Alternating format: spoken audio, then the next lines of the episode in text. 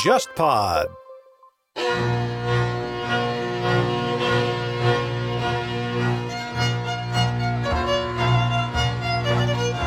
各位午后偏见的听众朋友，大家好，我是郑世亮啊，非常抱歉啊，前段时间因为我各种工作上的事情啊，导致我们的节目很久没有录制。那今天呢，也非常开心的能够邀请到我在复旦的学长，也是我心目中最优秀的国内的原创推理小说家吴飞老师来到我们节目，跟我们聊一期推理。各位午后偏见的听众朋友，大家好，我是吴飞。啊，吴老师呢，其实非常低调哈。我不知道大家之前有没有关注过他的一个作品，叫《胜者出局》啊。这个作品有一个非常炫的一个名字，叫《三维立体互动推理小说》。那正好今年的书展期间吧，应该是不出意外的话，他这一部小说的一个续作叫那个《地下游戏》也会出版。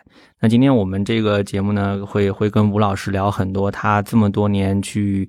研究推理、创作推理的一个心得体会，他本人在这方面有非常深厚的积累，然后跟很多海外的推理名家，比如岛田庄司啊，比如说保罗·霍尔特啊，这些如雷贯耳、鼎鼎大名的名家都有非常密切的联系。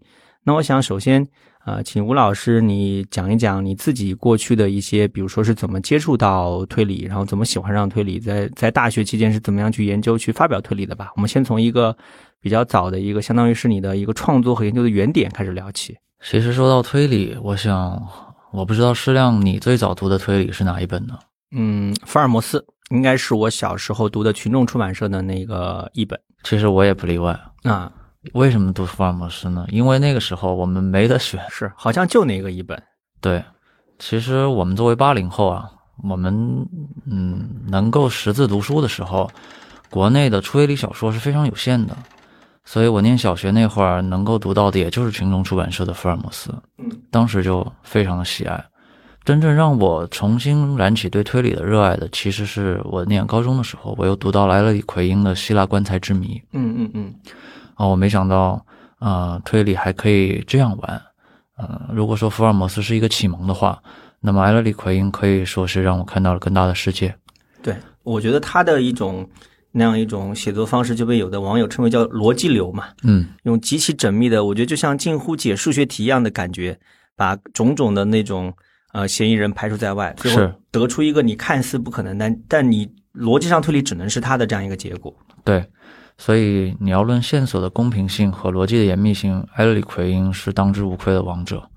我深深的被折服了。记得那个傍晚，我读完《希腊棺材之谜》，天空飘过两个字：牛逼。 我觉得真正优秀的作品能够让时间静止。当时那一个十七岁少年的时间就被推理小说 静止了。啊，那那你之后是不是一口气把基本上能找到的奎因的作品都找来读了？没错，呃，其实奎因是国内比较早大规模引进的海外名家作品了，还有阿加莎·克里斯蒂，呃，奎因是百事文库，然后阿加莎是贵州人民出版社。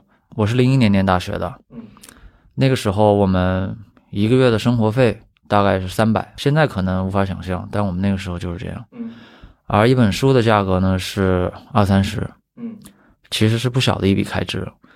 买一整套奎因的作品需要五六百吧，嗯因为它有十卷，每一卷都有两三本书，所以是一笔巨款。我们当时是怎么买的？我跟你说，就是复旦有个推理社，我们大家集资买了一套。大家好像分分头去读，读完交换是吧？哎，对，包括后来读很多优秀的原版的作品，海外出版的，包括繁体字书，都是这样的方式。嗯，那个时候应该是咱们国家台湾地区的这种推理的翻译引进会比较多一点。它领先于我们大陆蛮多的那个时候。嗯说到这个，就不得不提一部令我印象深刻的神作，嗯就是岛田老师的《占星术杀人魔法嗯，对，就是那个我们都知道里面最著名的梗被金田一抄了，然后又被少年包金天抄了。》。对，但你那个时候应该还没有被剧透。没有，他这个是典型的一鱼多 吃啊，滋润了多少的创作者。嗯对，那么岛田庄司的这部作品的轨迹真的是石破天惊。嗯，当时我是在南京大学的宿舍的一个蚊帐里读完了这本书。嗯，为什么在南大？你猜？因为当时中国互联网上有个著名的一个帖子叫“南大碎尸案”吧。嗯，对，所以我就为了破这个案啊，我就在南大潜伏了长达半年之久。嗯，开个玩笑，其实没有，是因为啊，我刚才说到集资买书，这个《占星术杀人魔法》当时只有台湾出版过，所以呢，南大的一个同好买了这本书啊，我就专程去南大找他，然后终于有缘拜得这部神作的真面目吧，然后读完是深深的折服，嗯，也是大呼过瘾，对吧？天空又飘过了两个字啊，我就不说了。再一次就是嗯被这个神作所震撼。你那个时候你是专程从上海赶到南京去读这个书，专程专程，嚯、那你们这个热情是真不小啊！谁没有过年轻的时候呢？对吧？谁没有过热血的时候呢？是，那我觉得这个是不是也是作为当时你们高校的推理社或者推理同好之间的活动嗯的一个部分？我们那个时候的活动可以说是如火如荼啊。在零三年，我就和几个复旦的同学一块儿创办了全国高校推理大赛，邀请了清华、北大、交大、南大、中科大，反正是国内大家公认的最好的学校吧。嗯他们都有推理爱好者，都有 BBS，然后我们就去广发英雄帖，得到了非常热烈的响应，不由得感叹无道不孤啊！所以我们就非常兴奋，那你们推理大赛形式是什么？就是你们出题，然后让别人来解嘛？是这样，我们每个学校出一道题，剩余的学校会回答啊、我们出的题。所以，比如说五个学校出了五道题嘛，我们回答其他四个学校出的题，嗯，就看谁解出来的题多。看谁解的好。解得好，就等于说这个题就相当于一个推理小说的轨迹的一个谜面儿，你要把这个谜底把它揭晓出来。你说的非常到位，其实就是一种高度谜题化的啊、解谜挑战，嗯，它没有什么文学性，或者文学性比较弱吧。我们不追求这个，我们追求的是一种公平挑战。嗯嗯嗯，呃，在线索公平的情况之下，看谁能够更为完整的推理出整个案件的全貌。感觉后来有一个那个游戏叫海龟汤，嗯，我不知道那个你知道不啊？对，当然好知道好像跟这个有点像哈。海龟汤是我特别爱玩的一个游戏。啊，我也很爱玩这个、嗯啊，就是你开头讲一个事儿的开头和结尾，然后对大家把中间的过程都给推理出来。呃，可能听众们不一定知道什么是海龟汤，我们给大家举个例子吧。比如说，现在诗亮坐在我的对面，他端起了一杯水润润嗓子，突然呢，他把这杯水啊、从我的头上浇了下来。啊，其实海龟汤就是这样，描述一个呃，在日常生活当中我们难以理解的人物行为或者是某种现象，但它的背后通常又有一个合理的解释。我只能通过提问，一般疑问句，对，那么是或者否这样的对疑问句。然后不断的通过这样的提问来逼近真相。我印象特别深的是，有一次我把那个东野圭吾的一部作品叫《圣女的救济》，我把它改编成了一道海龟汤，然后让我的小伙伴们猜他的这个动机和轨迹啊。那一次我们玩了整整一个星期，就每天晚上就在那个群里面，就他们就不断的揪着我问是或者否，我就让他们一一排除，就感觉特别过瘾。这个确实是一个我都能够想象你们当时高校的之间进行的这个比赛有多么的如火如荼，因为确实是很能够激发人的这样一种挑战的欲望和这样一种求胜的欲望。再加上我们那个时候可都是二十出头的小伙子，对，又闲精力又旺盛。再加上咱面对的可是其他优秀的学子们。你也知道，复旦和交大、北大和清华之间的关系。都是要互相较劲儿的啊。，对，那你们这个比赛当时连续办了几届？基本上你在校的时候，是不是差不多每年都会办，或者隔几年会办一届？你猜现在办了多少届？现在差不多快二十年了吧，相当于嗯，已经十八届了，啊、每年都在。啊，那相当于你是亲手奠定了一个里程碑意义的这样一个高校的推理大赛啊，可以这样说吧啊，虽然你这话说的挺好听的，啊，我也挺爱听的，啊。这个比赛，嗯，从很早的时期吧，就培养了我们去构思谜题的能力。但是你知道，从谜题到小说的创作，其实还是有很长的路要走的。对，但不管怎么样，推理小说它作为一种类型文学，你的推理写得好或者不好，在很大程度上决定了一部作品的成败。对，说到这儿，我要岔开来，啊跟咱们听友介绍一下，就吴飞老师特别牛啊，他不单单是一个很好的创作者，他还是个特别棒的研究者。他的创作方面的成绩是，他有一篇那个小说是登上了埃勒里奎因神秘杂志啊，这个杂志是个什么概念？有点像什么 Nature、什么 Science 这样一些杂志在科学研究界的地位啊，就是算是推理界的顶级的神刊。那然后吴飞老师有一个研究密室的一个呃论文。啊，就是发表在岛田庄司老师创办的一个杂志上面，本格推理世界，本科律师也是顶级刊物啊，所以我是觉得吴飞老师是研究创作两手抓，两手都很硬。而且待会儿我还会跟他聊，就是他后来在出版社帮出版社策划啊，引进了大量的国外的优秀的推理小说啊。但我觉得这一切跟你大学时代的积累都是分不开的。就是我特别好奇你，你那个时候你的关注的范围、你的兴趣是怎么样的？你说的这些，其实还真的可以追溯到大学时期的我做过的很多事。刚才说到我们要读很多作品，而国内出版的种类非常有限。如果是你的话，你会怎么办？我要么就是想办法自个儿翻你说的很好，我们就是这样啊。我们有两个途径，啊一个是自己找原文来阅读，啊并行并且进行翻译啊、还有就是找一些嗯、呃朋友吧，找一些朋友，找一些海外的大牛来告诉我们啊、呃什么样的作品比较好，给我们一些指导性的意见。嗯所以我在这个过程当中，呃，认识了不少还没有引进的优秀的作品和作家，同时也认识了不少在这个领域内啊、呃非常资深的前辈。所有的这一切，就为接下来零八年左右，呃，国内迎来第一个推理出版的春天埋下了伏笔。嗯嗯嗯零八年，新兴的午夜文库和吉林的古典推理文库就开始大规模的寻找选题。那那个时候，我我作为对呃欧美推理比较了解的资深人士之一吧，嗯呃，为出版社提供了不少选题上的建议。嗯嗯嗯嗯、然后又由于我在海外的这个圈子里啊、嗯有一定的人脉，嗯嗯嗯，所以在选题确定之后呢，也协助出版社进行了不少版权交易的工作。对，所以我们听友知道了吧？你吴非老师，可能你读到了很多你非常喜欢的作家作品，就是吴非老师一手引进的啊，功德无量。你还记不记得你当时引进的那些印象比较深刻的那种代表性的作家作品奎因作品就是我引进的。啊？奎因，最早的星星的所有的奎因的作品是我去引进的，当时联系的是他经纪人叫 Larry，在美国。啊，之前的版权已经到期了嘛，嗯所以我们就重新引进了一次。嗯再比如像有很多黄金时代的作家嗯啊，卡尔啊，呃，劳森啊，布兰德、安东尼·伯克利，呃，这个名字太多了，我一时也说不完，咱们就快进吧。啊，没事儿，我们推理迷都知道，都是如雷贯耳，都是大名鼎鼎的名字。是啊，所以当时国内的欧美推理作品，可能两部当中有一部就是我引进的。嗯啊，嗯，这件事一直以来我是觉得蛮有成就感的，因为我觉得我让国内的读者们接触到了这么多优秀的好的作品，非常满足。而且我觉得你在引进过程当中，对你自己未来的创作也是会有一些启发和借鉴意义的。我知道你也是因为有这个机会嘛，你跟很多像岛田啊，包括像保罗·霍尔特这样的大名家都有一些私人的友谊。对你这个也可以跟我们分享一下说到岛田老师，我和他的友谊始于零八年，啊，他过生日，然后我在他的一个留言板上给他说了一句生日快乐。就是他的个人的网站上面是吧？对，啊，那他平时也不会到那个网站上说什么，是他的一个爱好者帮他架设的一个网站，就是一个简单的留言板功能。呃，我说您的作品啊已经拜读过了，深为震撼，怎么国内的中文版就这么少呢？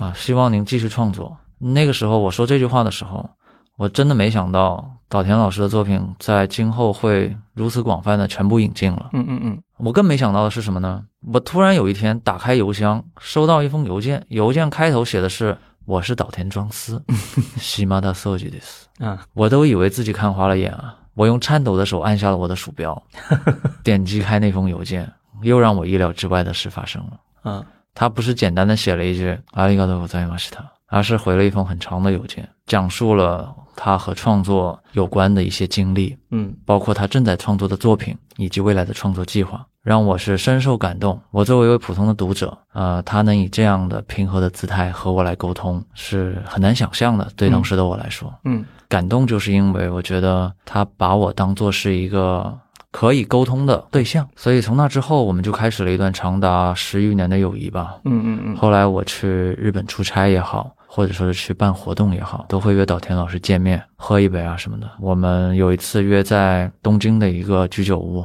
还是一个中国人开的。岛田老师喜欢喝啤酒，嗯我就陪他喝呗。其实喝酒这个事儿吧，很多人都跟我说过，你得喝稍微喝点，能够让人进入一个微醺的状态，是最理想的。这样聊天就比较松弛对，你看你这会儿又喝了一口水，啊，喝水也啊会让我松弛一点。是，然后我们稍微喝了两杯，岛田老师就打开了话匣子。我当时就问他：“你的这个轨迹啊，是怎么想出来的？对，脑洞怎么这么大？这也太牛了！能不能稍微也传授我一点技巧？”当然，我也没想着他真能传授给我，但毕竟机会难得啊。岛田老师说，需要靠平时的积累，无论是多么天才的大脑，都需要积累。嗯他的方式就是准备了一本笔记本，把所有想到的点子记录了下来，在需要使用的时候，他会去翻这个本子，如果看到合适的就拿来用。所以他说过一句话：“轨迹我用不完，因为我有这个本子。因为他平常一直在积累。”他的这个本子号称可以用几辈子， 我真想，哎，算了，这话也不好说。啊，只想找个机会把这个本子给顺过来，或者让他给你转移点儿，对吧？嗯，是。包括像保罗·霍尔特先生啊、我也去过他在法国的家，他有一个绿色的鞋盒子。为什么是绿色的鞋盒子呢？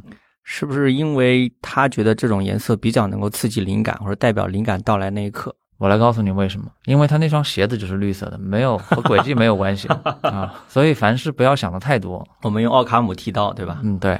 若无必要，勿增实体。好，扯远了。关于这个绿色的鞋盒子啊，啊，可以说是异曲同工和岛田老师的笔记本。这鞋盒子里都是小纸条。那保罗·霍尔特会把他想到的点子写在纸条上，放在鞋盒子里。然后他还有一只猫和一只狗。这只猫和这只狗是做什么用的呢？就是用来保护这个鞋盒就子。看着这个盒子是吧？对，啊，这那那那那也特别有必要啊！如果你这个盒子被人顺走或者不小心扔掉的话，那他的嗯灵感就毁了。不过我觉得保罗老师他对我还是非常好的。他曾经帮我构思过轨迹。有这个待遇了啊！当时我们两个人啊，有一个不约而同的创意，就是想写一个天上的谜题，和天体有关。啊，和天体有关。就比啊如说天上有星星，嗯有月亮。嗯他写的是星星突然全部不见了，啊而我想写的是月亮突然出现了。嗯当然不是因为云来了云走了这样简单的理由嗯啊，是一种视觉奇观的这种谜团。嗯嗯嗯然后我们就开始挑战对方啊。其实，在推理小说史上也有很多这样的美谈，包括像劳森和卡尔，对，互相挑战嘛。是，所以我也没想到这样的事情能发生在自己身上。呃，我想老前辈们对于后辈的这种帮助和影响真的是非常巨大。然后我在写这个月亮突然出现的谜题的时候，啊、保罗老师就给了我一个具体的轨迹，嗯，他说我已经想到了，你可以这么写。就等于说他把这个菜就已经做成半成品，就端给你，你后面勾点芡就可以了，过过过一下油就可以了它还是一法式料理，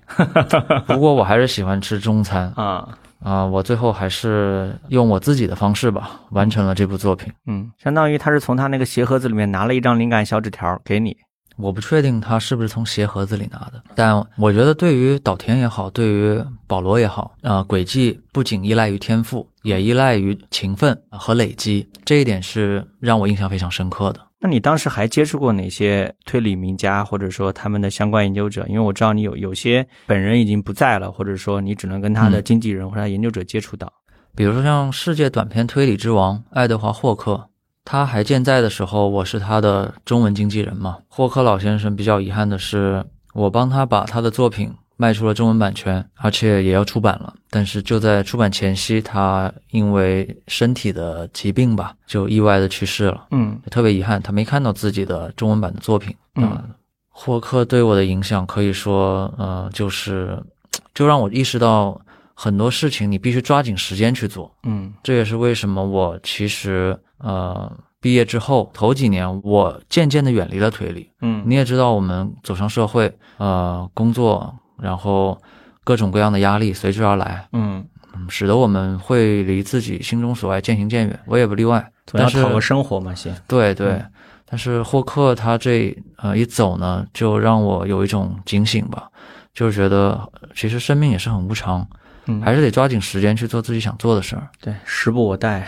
对，所以我就从那个时候开始，也试图写一些短篇、长篇。那大学的时候也写过一些，所以呃，始终因为各种各样的原因吧，自己的热爱也好，朋友的影响，包括这些大师的影响也好，嗯，就使得我在这条路上也一直没有放弃过。说到这儿，其实我有一个我特别喜欢问的问题啊，我觉得从这个问题当中可以看到很多大家的非常具体的喜好上的不同。哦，就是你自己呃反复阅读过的最多的呃作家作品，就是推理方面是什么？啊、我现在可能没有办法马上说出某一两部具体的作品，但是我可以说的是，我给你举个例子吧。嗯嗯嗯保罗·霍尔特有一本书，这本书的开头是这样的：有一个男的，他找了一份工作，他做了一段时间以后啊，他实在受不了了，他就去找侦探。他说：“我最近有一份工作，我觉得特别诡异，啊是送信。这个信呢，有这么几个奇怪的地方：嗯一是每次目的地都是一个空房间，一个人都没有，嗯嗯把信放在桌上就走了。第二，他有一次不小心打开了那封信，发现信封里是一张白纸，什么都没写。第三，给他工作的这个人不让他乘坐交通工具送信，很诡异啊。他必须步行穿越整个城市送这封信。所以你觉得这个开头怎么样？我觉得非常诡异，非常抓人啊。对，呃，所以说所有的这种谜团特别匪夷所思的这样的小说，都能够在嗯读者翻开它的第一页，迅速的吸引大家的注意力。大家首先看到的不是你的逻辑有多么的严密，不是你的真相有多么的意外，大家对一本小说的第一印象是这个案件的样子是怎么样的。所以霍尔特的作品对我比较大的影响就是，你像包括岛田老师啊，他们作品的谜团都是具有比较强烈的这样的特点的，会让人觉得很难想象、匪夷所思、极为好奇。这也是很多不可能犯罪的小说它的谜团吸引人之处。在一个门和窗都从内部上锁的房间里，出现了一具尸体。嗯，那么凶手是如何进入房间，完成他的行凶之后又离开房间的呢？嗯嗯嗯，所以说，这样类型的作品在我的创作当中的影响，就是我会去思考啊，如何在一部作品的开头阶段，迅速的让读者进入状态。一下子把他们拎到这个语境当中，这个情境当中。对，然后我同样还比较看重的就是一部作品的逻辑是否优秀，因为我觉得逻辑的优秀与否是衡量推理小说和悬疑小说的一条重要的分界线。悬疑小说也有谜团，也有真相，但通往真相，那作者是怎么做的呢？他很有可能就是借某个人物啊，直接说出来了。嗯它没有这个推理的过程。所谓推理，是一定要用严密的逻辑，结合公平的线索，抽丝剥茧。不管你是归纳、演绎还是排除，你得有那种一击致命的快感，嗯这才是真正优美的逻辑，这才是真正打动人的推理。所以，奎因的作品对我来说也有很大的影响。嗯嗯嗯嗯、比如说在我的第一部小说《胜者出局》当中，呃，也算是致敬了奎因吧，有挑战读者的环节，就是因为我对我的线索逻辑有绝对的自信啊，我相信我已经给予了读者完全和侦探一样条件的线索，使得他们可以同场竞技。接下来就看读者能不能真的有这样的能力胜过你笔下的侦探。对，奎因特别喜欢干这种事儿啊，每次都是挑战读者，但是关键是读者基本上一百次有九十九次会败在他手下，然后还败得心悦诚 服。我也希望 也希望这次你能达到这样的效果，对吧？我带你把这个话说出来。 然后我近些年来比较喜欢的作家是藤原一之，嗯，日本作家，嗯，，对，其实推理小说，呃它除了推理的元素之外，也有小说的层面。嗯作为一部小说来说，它是否能够让读者感同身受于人物的命运，能否被人性的温暖或是黑暗所震撼，能否如书中的角色一样，身临其境地穿行在他们所处的那个社会当中？嗯，有一些呃时代特征非常鲜明的小说，对吧？比如说像福尔摩斯就是很好的一个例子。对对对，十九世纪的伦敦嘛，在小说里面有很好的反应。对，所以说在藤原一之的作品当中呢，我看到了一些比较罕见的，在推理小说当中比较罕见的浪漫的情怀，还有人性的光辉，这些我觉得是除了推理之外啊，更能够令人眼倦沉思或是回味的元素。嗯，你说他的小说是不是就是那个恐怖分子的阳啊伞，恐怖分子的阳伞？其实他创作的一系列小说，包括像《掌心的黑暗》嗯啊、也是直接影响了我创作。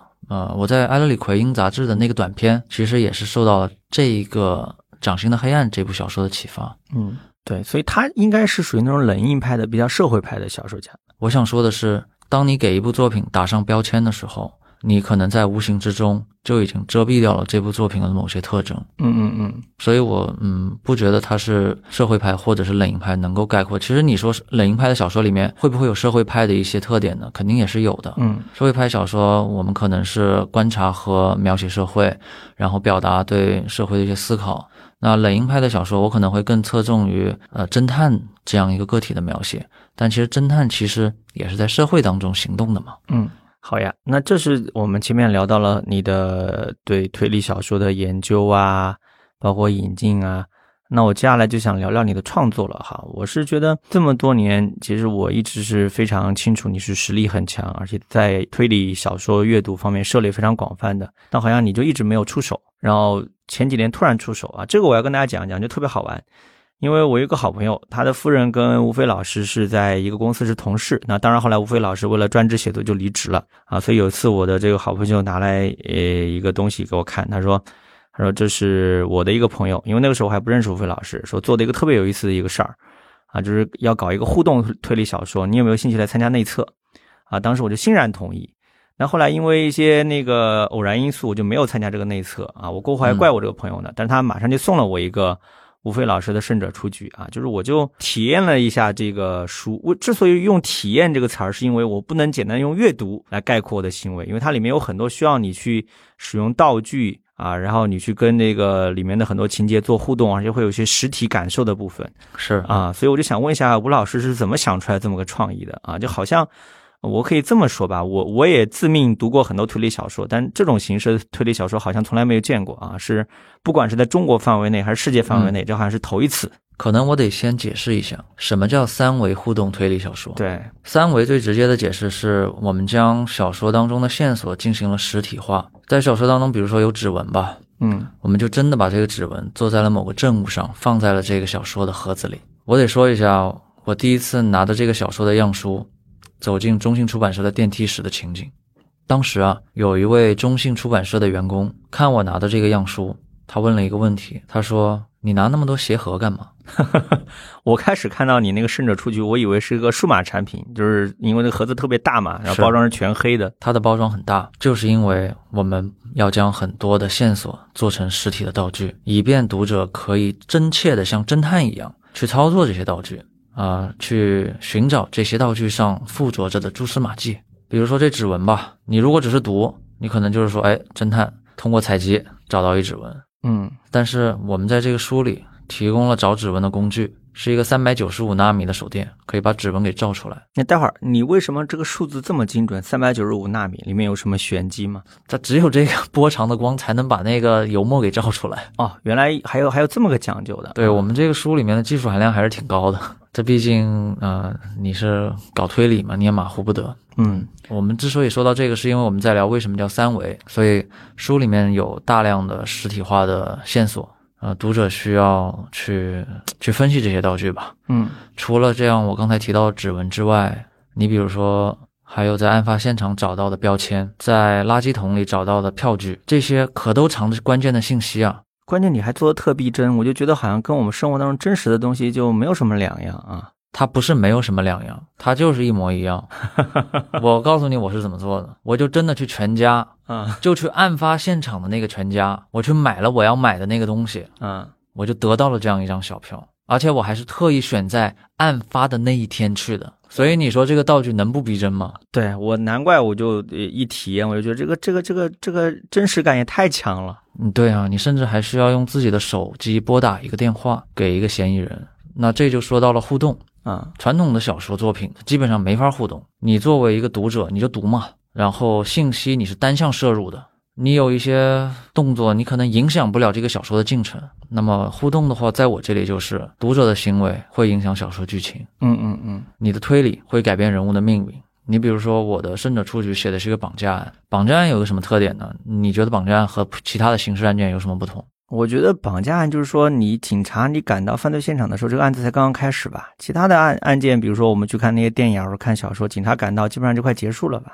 不愧是 矢量，说的很到位。绑架案是唯一的啊、正在进行时的案件嗯啊、其他的绝大部分案件是现在完成时。所以在我这个绑架案当中，呃，读者是需要有一种沉浸感的嗯，啊、有就是你得跟着着这个案情的节奏往下走。对，非常的争分夺秒。所以我为了让这种紧迫感更加的逼真，啊、我一定要让读者能够和小说情节发生互动。嗯所以这也是为什么我在把线索实体化、增强这个小说的嗯可玩性、趣味性之余，还要想办法让它的这个互动性也很强。嗯，那我觉得这种本身对你的这种对细节的把控要求特别高哈，万一哪个点儿掌握不到，那岂不是前后就衔接不上了吗？所以啊、呃设计这样的产品会比单纯的写一本小说要麻烦很多。嗯嗯你比如说《胜者出局》一是发生在上海嘛，那我得考虑真的有读者会拿着这个作品去实地解谜的可能性吧。嗯嗯嗯所以我都要实地走访，所有案件当中的这些实景插画，我都必须要如实的还原案发现场。嗯曾经在二零一九年夏天，在上海武康大楼的周围，嗯就徘徊着一个男青年，在寻找着摄像头的死角，嗯在思考着如何犯罪。在寻找完美犯罪的手法，那就是我。对，所以你你在构思这个如何破案的过程当中，其实首先在构思如何犯罪。嗯，虽然我看上去一身正气，但我脑子里想了很多也是如何犯罪。嗯其实去构思怎么犯罪是一个比较有趣的过程。嗯现代科技这么发达，怎么样才能够不被警察抓住呢？嗯，你要写一很弱智的凶手，这不显得读者也很弱智吗？显得警察也很弱智，你这书也出不了 呀。你是对他们的双重羞辱， 对又羞辱读者，又羞辱警察。是，所以你肯定还是需要让凶手和警察，嗯、处在相对比较平等的一个位置上。嗯，相当于你当时就是徘徊在上海的街头，那些名胜，嗯那，些著名的网红景点，但是其实你是带着一个犯罪分子的视角。这不一定是网红景点 啊、当然武康大楼刚好是个网啊红。对对对对哦对对，啊，你带着犯罪分子的视角来构思、来观察。那你当时是你一个人吗？还是你会拽上你的编辑一起我的编辑在北京啊，啊？在北京，主要还是我自己。你自己啊？对，然后还有我的设计团队，因为我们在这个书里面有一个案发现场的模型，需要读者自己亲手搭建。就是这个模型，在我弄的时候，把我折腾的有点惨啊，特别不擅长搞这个， 觉得很烦啊啊，但这也是一大创新吧？确实是个创新。嗯据我啊所知，之前没有哪部推理小说的案发现场是立体的，是需要读者自己手工搭建的。嗯武康大楼它既是一个这样的功能性的道具，同时它的审美价值也很高啊。嗯嗯嗯你搭完了之后，你往家里一放，很漂亮。嗯。那所以你当时花了多久？你是怎么样跟你的团队沟通的？当中你们会发生一些争执吗？比如说他们会不会觉得你这个人太龟毛，或者对细节要求太高了？首先，我的编辑是被我折腾的不轻 吧。记得在上一次接受出版人杂志采访的时候，我就用了四个字来形容我们俩的关系。嗯，你觉得是哪四个字？相爱相杀吧。 我靠，牛逼啊！ 对对 对，因为我听你刚刚一讲，你都在街头徘徊那么久，我就估计你后面得好好折腾你编辑，因为你要把这个想法落地，这个确实是很难。对，而且你知道，推理小说它有一个最大的特点就是牵一发而动全身。嗯我只要改了一个地方，我很有可能整本书当中与此相关的地方都要改。它就像一张蛛网，你不能随便动任何一个地方是这样。啊、哎，反正他后来已经不再想跟我合作了。不过幸运的是，第二本书《胜者出局：地下游戏》，我们又再续前缘了。啊啊！可能他还是觉得这样的折腾也有折腾的价值。至少书卖的不错吧？我看到一个数据说，你这个书《胜者出局一》是最近几年国内的原创推理的作品卖的最好的作品之一。之一吧，嗯，嗯，可以这么说。可见相爱相杀都还是有点回报的啊。对对对，这感情没有白费。 啊、那你初开你前面讲到的，比如说你们要去拍摄武康大楼，去设计它的模型，还有其他的一些细节方面的一些设计吗？有啊，我们当中有一段是要做渡轮，这渡轮你应该知道，黄浦江嘛。对，我们这个案子啊，凶手他就一直在打电话，嗯他跟这个受害人说你是坐渡轮，然后受害人坐了渡轮，从黄浦江的一岸到了另一岸，他跟那个受害人说你再坐渡轮再回来，嗯，这不折腾人吗？是，那其中还有一个问题就是这个渡轮它是有时刻表的，所以我必须亲自做几遍这个渡轮，确保我的描写是符合实际情景的。嗯，那你当时渡轮你做了几遍？我已经数不清了。就反复的去对那个时间表。还有就是我需要去设计渡轮上的故事情节，比如说受害人上了渡轮，嗯他面对这样一个未知的凶手，他一定会想办法反制凶手。我看不见凶手在哪儿，但是如果凶手要是能看见我，我就没办法想办法逃脱。所以他上了渡轮，他肯定也要想，哎，我能不能找一个地方是死角，这样我就可以背着凶手发出求救信号啊啊！我得找人救我女儿啊！嗯所以所有的和这个案件相关的现场，我都去过很多次，就是反复的跑，反复的确认。是包括你像复兴公园，嗯在复兴公园交赎金，我都想了很多躲避摄像头交赎金的方法，嗯嗯。还被蚊子咬了好多包呢。 刚好是夏天，你刚刚讲渡轮，让我想到奎因的作品《X 的悲剧》里面也也有渡轮上的桥段嘛。你记性很好啊，，对对，对哦没错我就在想，确实渡轮是个非常好的适合设计这样的情节的一个场景。是嗯，而且我觉得你这个小说特别神奇的一点就是，它的节奏可快可慢啊、呃但是呢，你作为一个小说家或者作为一个产品经理吧，用你自己的话来说，你对这个节奏完全尽在你的掌控，就是不管它快也好，慢也好，嗯，想直接通关也好，还是想慢慢读也好，你都给到他了一种选择。毕竟也有像你这样读书特别快、没什么耐心 的读啊。者对我对搭那个武康大楼确实没啥耐心是，啊，我就想赶紧一关到底。所以在做这个产品的时候，首先还是以小说家的身份来要求自己，要确保这个盒子里的这本书是能够流畅阅读啊，作为小说来读没有任何问题。在此基础之上，我再借鉴了很多游戏元素，嗯，让它变得可玩。你能具体举个例子吗？因为我记得这个书，它的书页其实就是都被封起来的啊，这个让我想到之前有很多出版界的朋友、学者朋友送我毛边本啊，我都是很不耐烦，我就裁两页，我就不不高兴裁，我就扔一边了，当做收藏了，就不再去阅读了。你说的这个其实是我们这个书甚至书局系列采用的一种非常特殊的装帧工艺，叫带封，最早也是来自于美国和日本。啊、美国其实最早用这种工艺是为了把书的解答封起来。嗯你要是觉得这书看前面很没劲，你可以把书还给出版商，只要你的解答篇没拆开，他可以给你退钱。后来到了日本，有一个神奇的魔术师推理小说家叫泡坂齐夫，他写了一本书，他这书很有意思，他也是每个章节都封起来。你这本书，比如说封了二十个口袋，对吧？其实还是口袋外面还是有一些内容，嗯，这些内容你连起来读就是一个短篇推理小说。但是你把这些口袋全部拆开，口袋里还有内容，那这个时候呢，原来的短篇小说就消失了，它就溶解在了一部长篇小说里。嗯，感觉好像有人把这种小说起了个名字叫扑克牌小说，它可以有各种组合的方式。还有点不太一样啊，不过也有些异曲同工之处吧。嗯那我之所以要用这个带风工艺，和他们两个不一样。我第一呢是需要把所有的线索全部都封印在对应的章节里，因为我是有三维的实体线索嘛，读者只有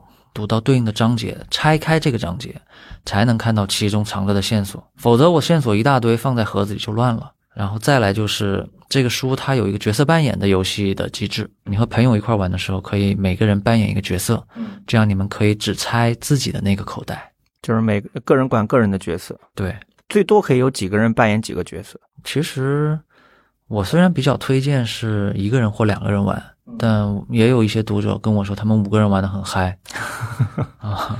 啊，两个人玩的是不是就什么夫妻、情侣之类的？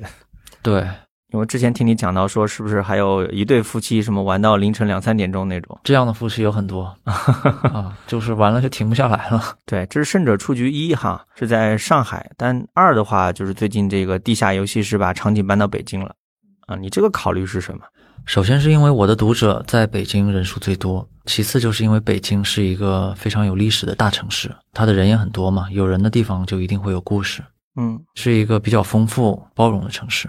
这样的一个城市，那能够比较好的容纳我这个新的故事的一个主旨吧。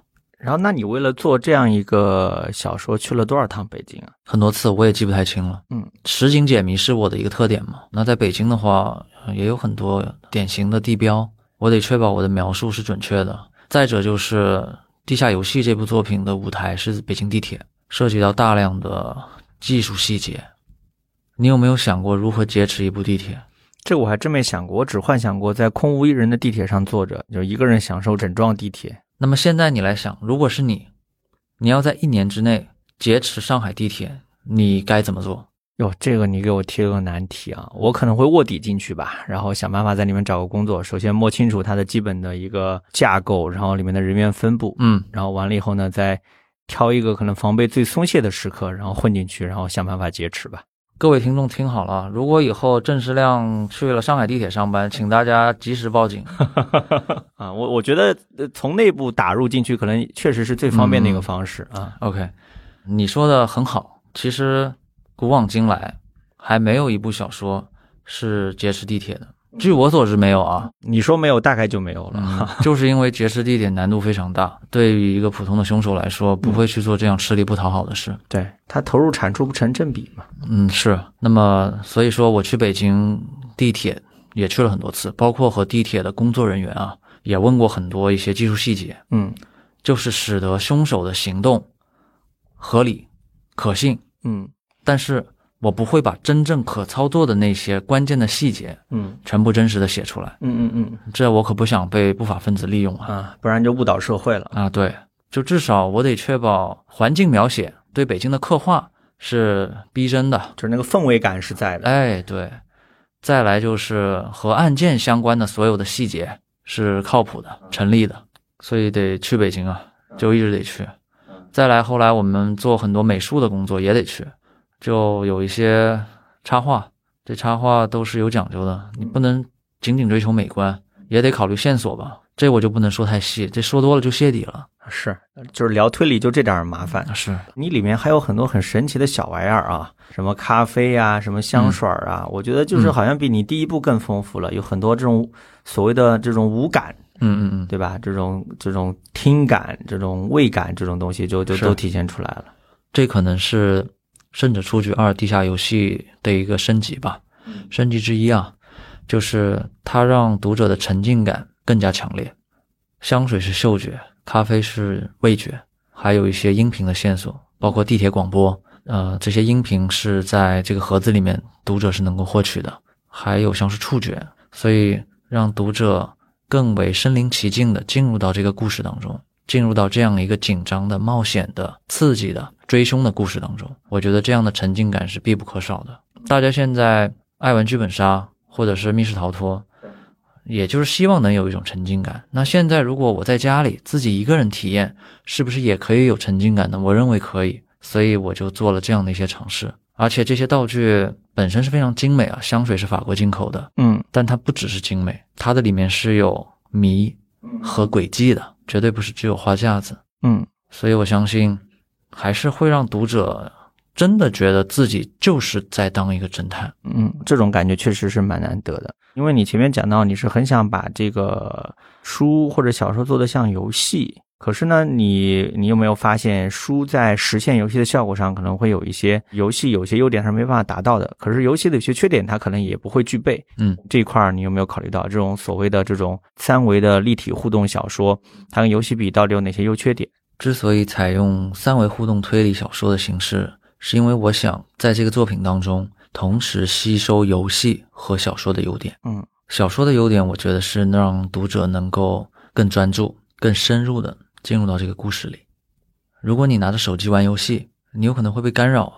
我知道适量你很爱玩游戏，对，那这个时候如果有个电话进来，有一个短信进来，有个微信进来，你其实拿着手机，人的精神是很容易分散的。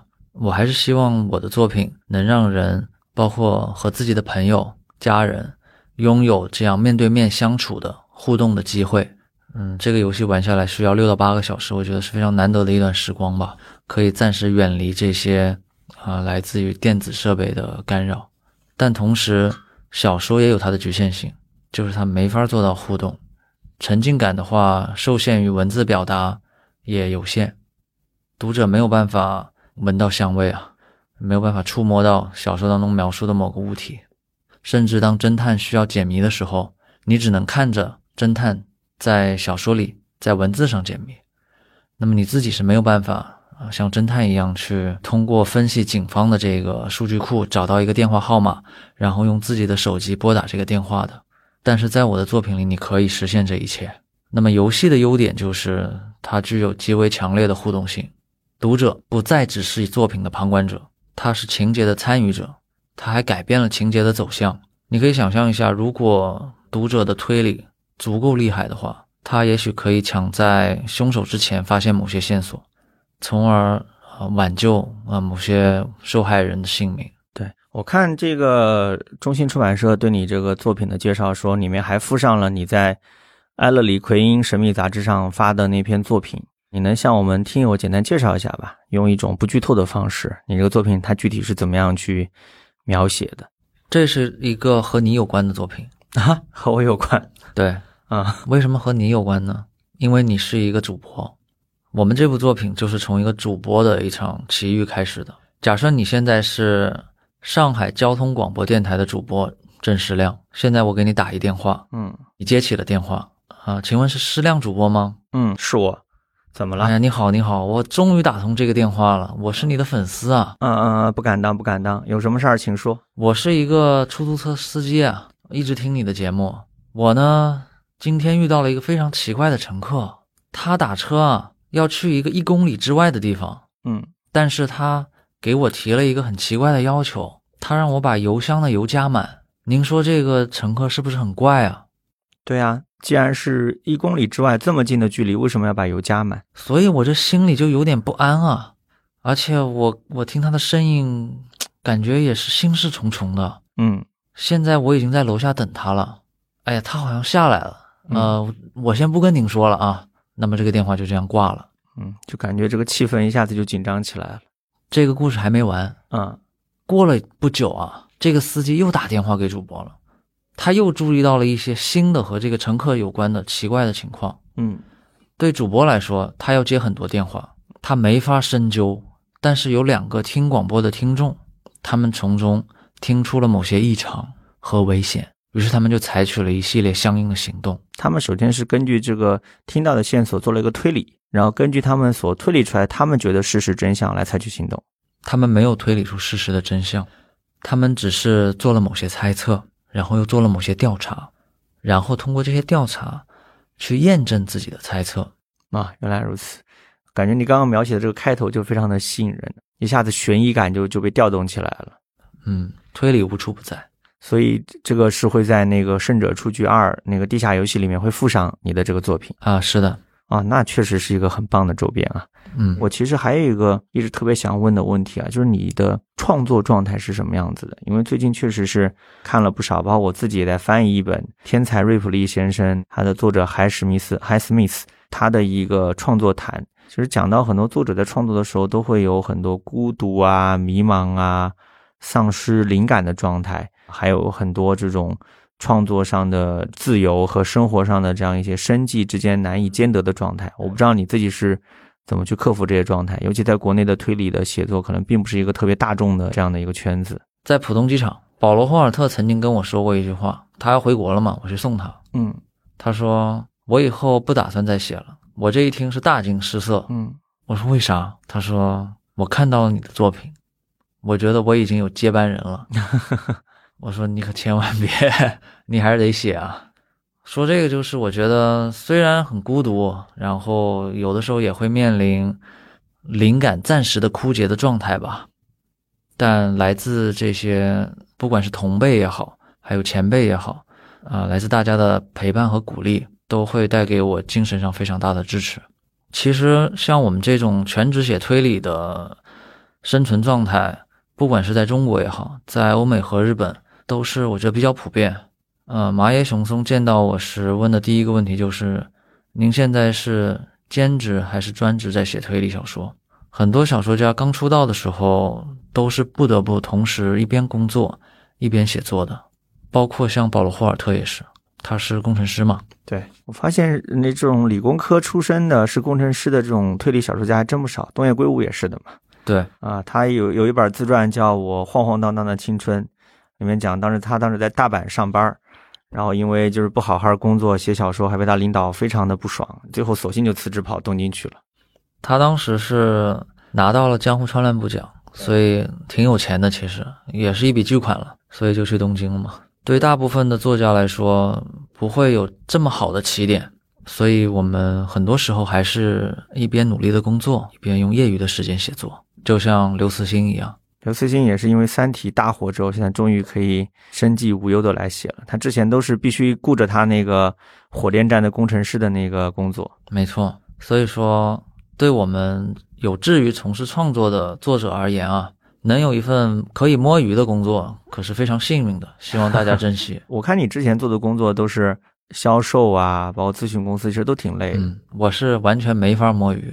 销售，我之前的工作是一家欧洲公司，嗯我们工厂在美国也有，欧洲也有，日本也有，所以我要过三个时区，根本没有时间摸鱼。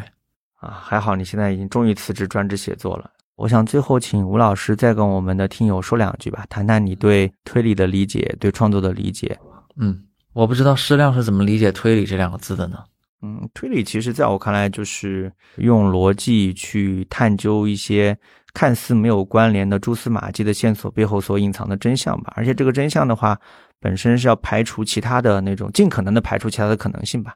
对，那你觉得推理小说家的工作是什么？我觉得就是让读者提供一些这种阅读上的刺激和快感吧，至少是让他们能够摆脱平常的日常生活当中的无聊和重复，因为大家见过太多的重复了，总归要寻找点不一样吧。很好，而这种刺激来自于什么呢？就来自于惊奇，嗯，来自于意外感，制造意外，制造惊奇，就是推理小说家的工作。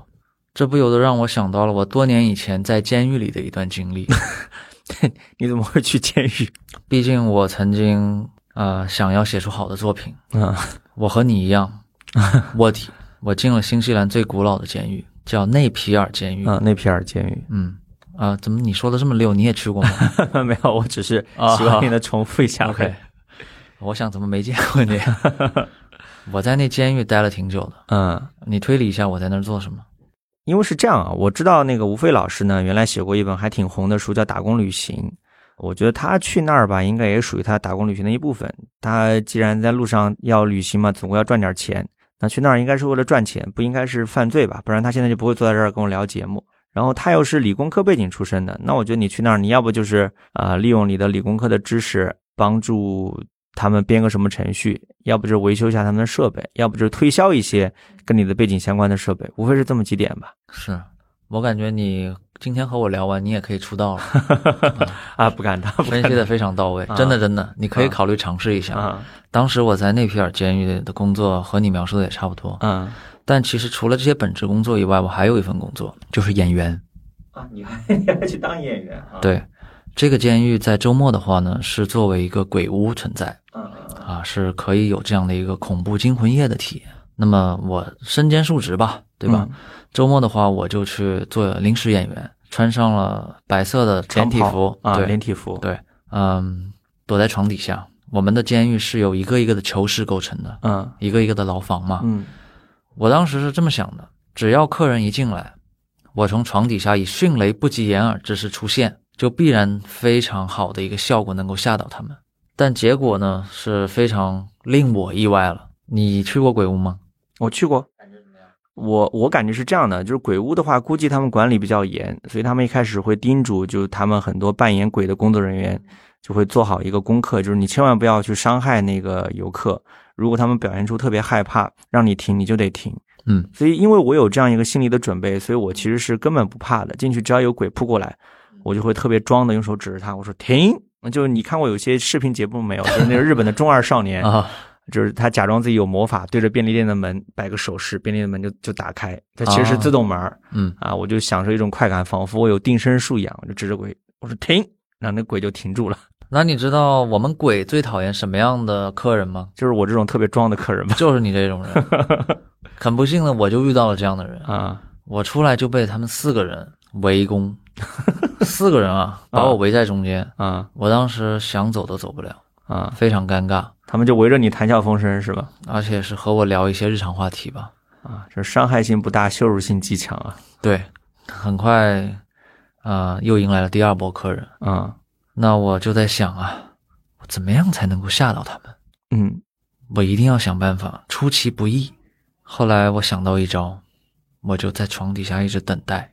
他们进来之后呢，一定首先是有某种心理预期，而当他们的耐心渐渐消失，当他们的心理预期渐渐失去的时候，他们会觉得，我就听见他们在说，哦，可能这个房间没有鬼，嗯那我嗯们去下一个房间吧。嗯他们就走了，就走到老房的门口。嗯啊，这个时候我就是非常慢、非常轻的从床底下出现，我也没有跳到他们背后，也是悄悄的走到一个人背后，嗯轻轻的拍了一下他的肩膀。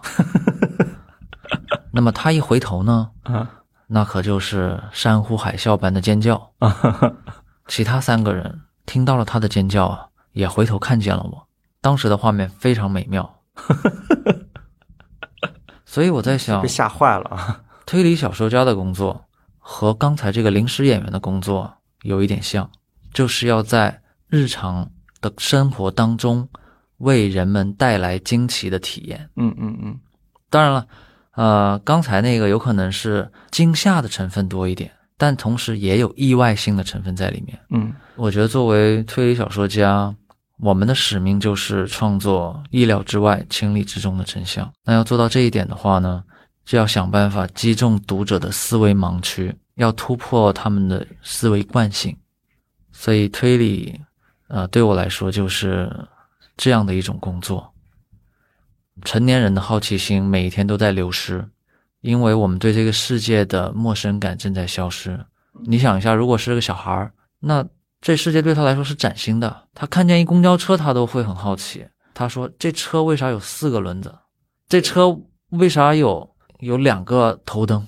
他会问各种各样的问题，而这种好奇心得到满足以后，他非常快乐。嗯而我们成年人的这种快乐，因为我们对周遭的环境变得熟悉和麻木，所以我们就不再好奇，嗯也就没有了这种好奇心被满足的快乐。嗯而我的工作就是把这种好奇心重新带回到人们的生活当中。嗯也有人说，推理小说是写给成人的童话。嗯、我觉得能做这样的一个工作，我非常的幸福。嗯，好，那也非常感谢吴飞老师啊。最后这个故事太有意思了，而且我觉得他，呃，关于这个故事所做的解读，他的个人的感悟也非常的感人。那希望我们这一期节目的听友们能够多多支持吴飞老师，支持他的作品《胜者出局二》《地下游戏》，这样也可以鼓励他写出更多更好的作品。那也非常感谢吴飞老师来到我们这期节目，我们下期再见。谢谢大家。